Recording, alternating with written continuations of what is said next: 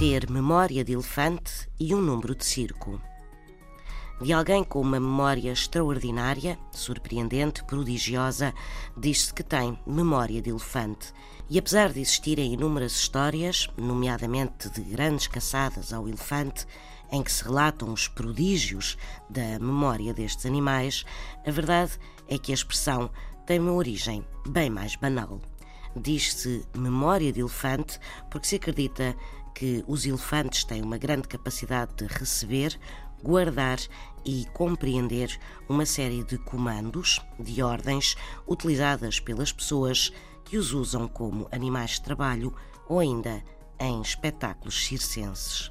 Ter memória de elefante, ter uma memória prodigiosa.